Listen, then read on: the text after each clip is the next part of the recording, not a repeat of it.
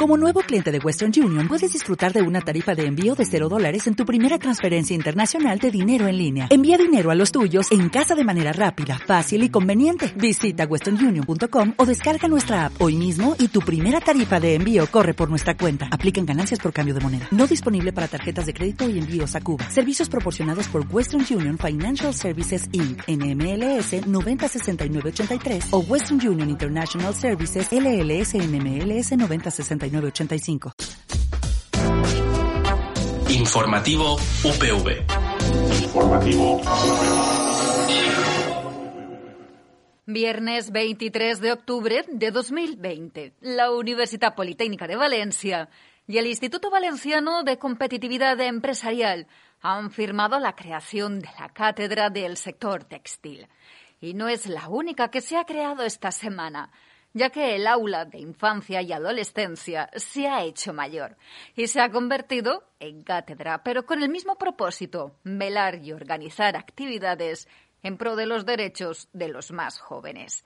Te damos más datos de estas dos iniciativas en unos instantes, como también de otros apuntes universitarios, entre ellos la propuesta cultural que llega de la mano de la muralista Lidia Cao. Y lo hacemos aquí, desde UPV Radio. Recibe un saludo de quienes vamos a estar acompañándote en este recorrido radiofónico y universitario en UPV Radio. De Sarizorio, de Raúl Valenciano y de quien te habla, de Laida Frasquet.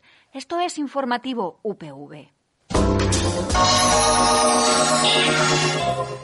Es un sector resiliente que ha sabido adaptarse a las necesidades de la pandemia.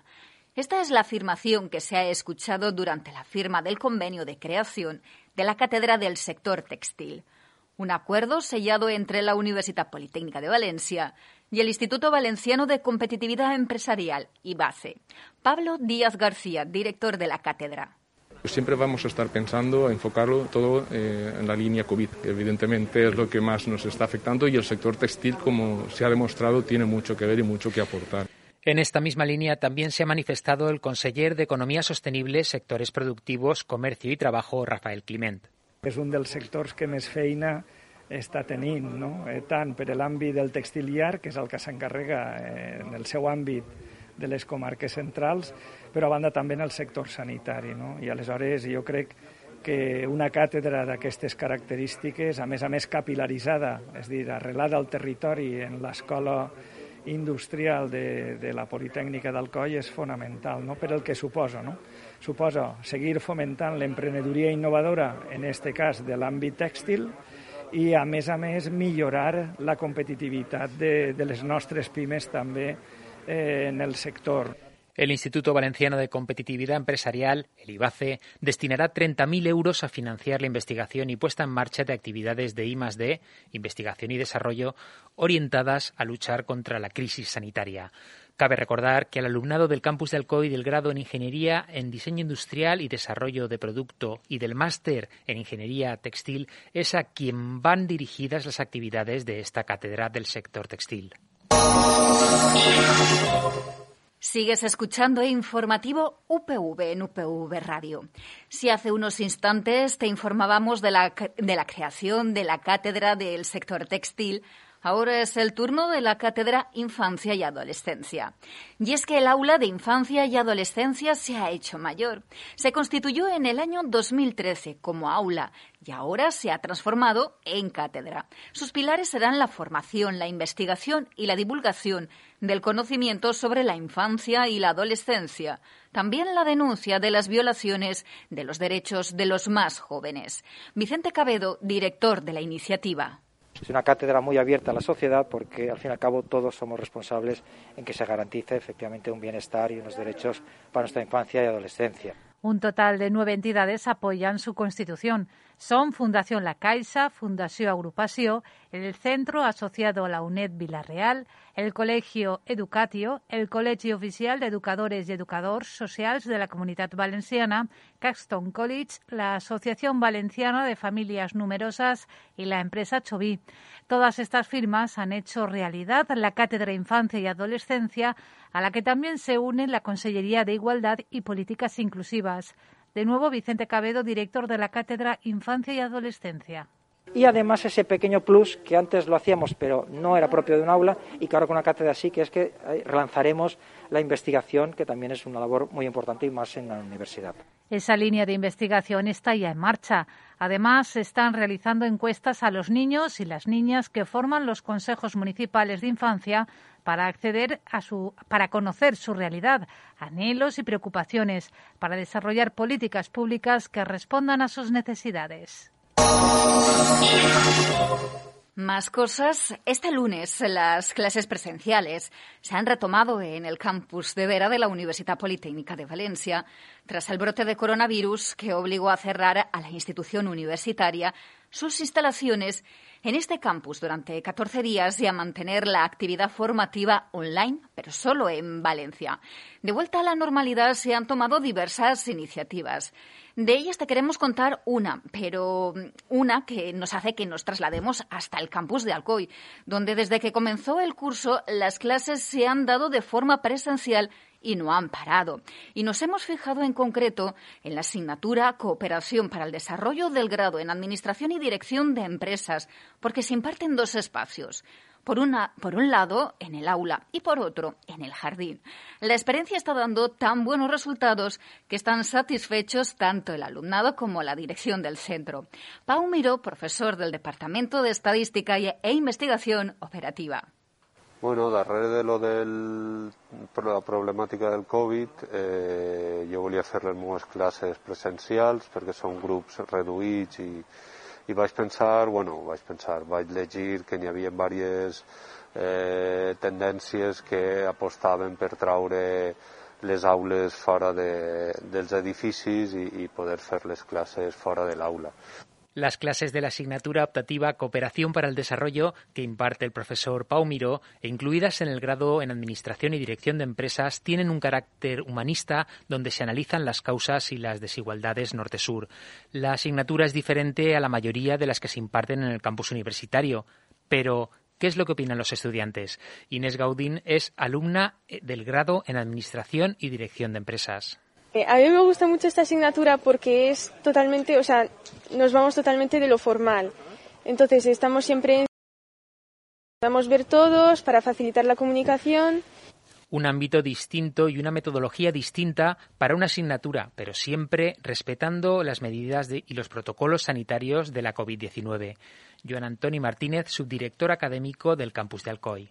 Nosotros tenemos la idea de adaptar la metodologia docent a cada assignatura que té la pròpia idiosincràsia i cada assignatura pues, necessita una metodologia diferent. Esta metodologia, a més, és molt compatible en el Covid, la idea és, clar, i pues, vam dir que sí immediatament, no, no, no vam posar ningún problema, al revés.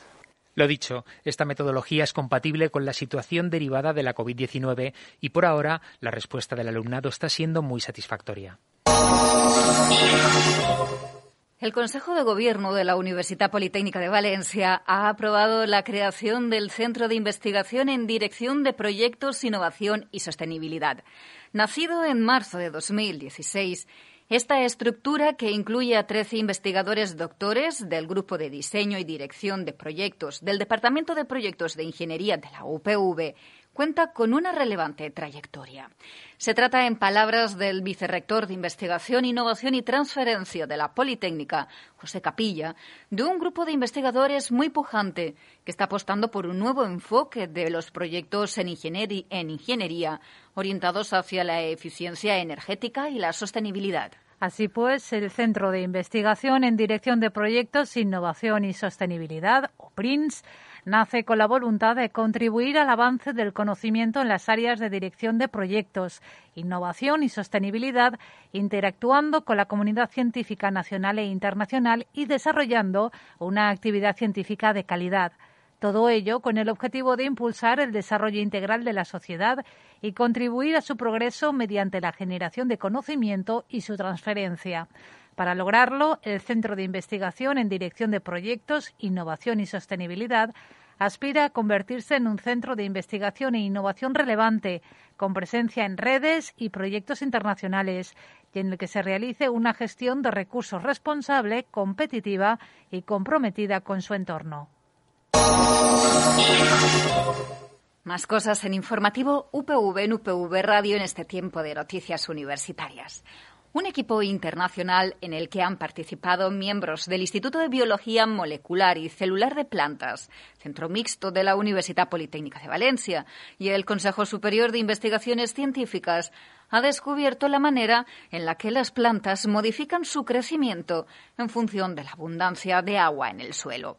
En el estudio, publicado recientemente en la revista Nature, Plants, se analiza también cómo las plantas se adaptan a la vida terrestre y se revela valiosa información que podría ayudar a desarrollar cultivos más resistentes a la sequía. Las plantas utilizan la fotosíntesis para convertir la luz solar, el agua y el dióxido de carbono en los azúcares que necesitan para crecer y que sustentan nuestro planeta.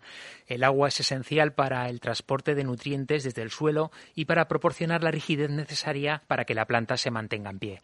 Al ser un factor tan importante, las plantas han desarrollado mecanismos con los que detectar la presencia de agua y llevar esta información a todos sus tejidos para inducir respuestas adaptativas.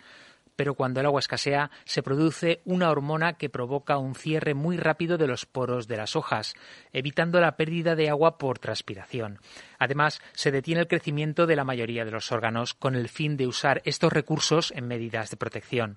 Sin embargo, hasta ahora se desconocía cómo la falta de agua conduce a la interrupción del crecimiento de las plantas. En el estudio, liderado por la científica española Elena Baena González, investigadora principal del Instituto Gulbenkian de Ciencia de Portugal, se describen los mecanismos por los que la planta interrumpe su crecimiento.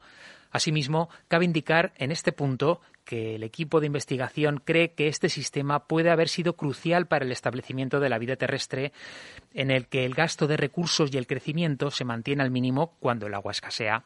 Por ello, los próximos pasos de la investigación tendrán como objetivo abordar estos problemas e identificar factores posteriores que puedan resultar más propicios para la manipulación de esta característica también en los cultivos. Y a continuación echamos un vistazo a la agenda universitaria para los próximos días.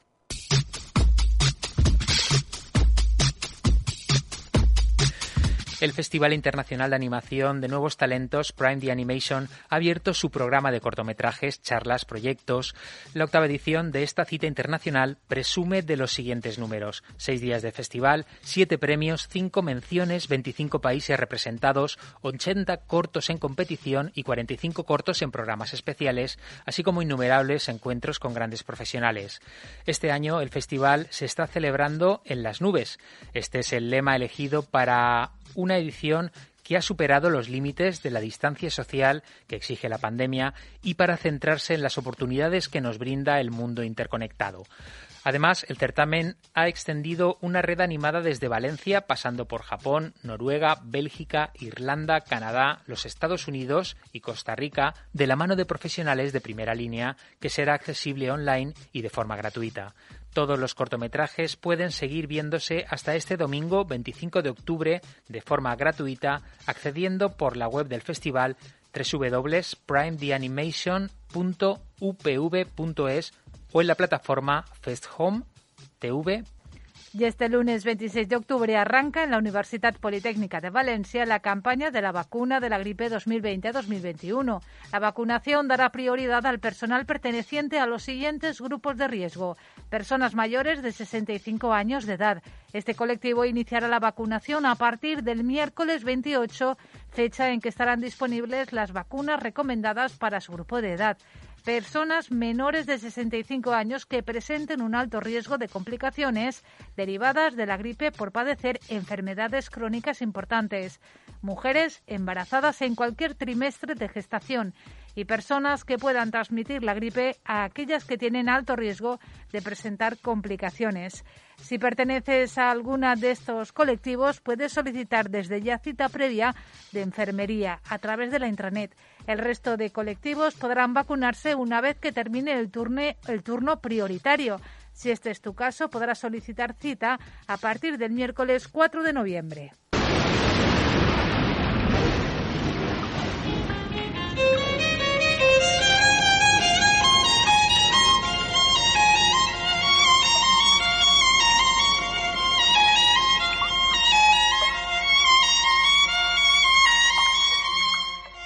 Durante este fin de semana las temperaturas seguirán descendiendo en el litoral de la comunidad valenciana.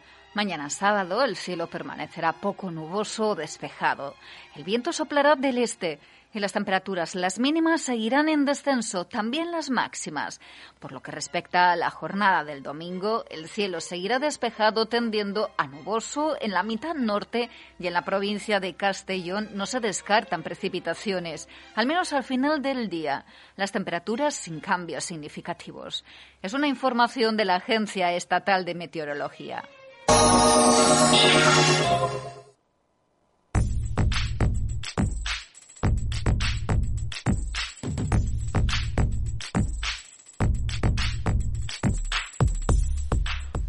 Mural lleno de vida y color. La Universidad Politécnica de Valencia y el Centro de Innovación Las Naves del Ayuntamiento de Valencia rinden homenaje a Jane Goodall, una mujer extraordinaria cuyas investigaciones sobre el comportamiento de los chimpancés revolucionaron a la comunidad científica y establecieron las bases de la primatología moderna.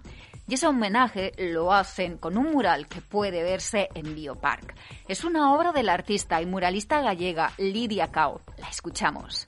He querido hacer a una Jane Goodall mirando hacia un futuro con mirada amable y esperanzadora un poco. Y detrás, bueno, todo lo que ha llevado con sus estudios y acompañada de uno de, de los chimpancés.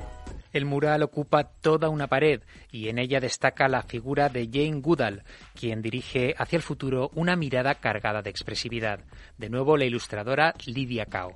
Más que nada, descanso y relajación. Un poco también de, de paz visual y, y, del entorno, ¿sabe? Un poco que acompaña al entorno en el que se encuentra.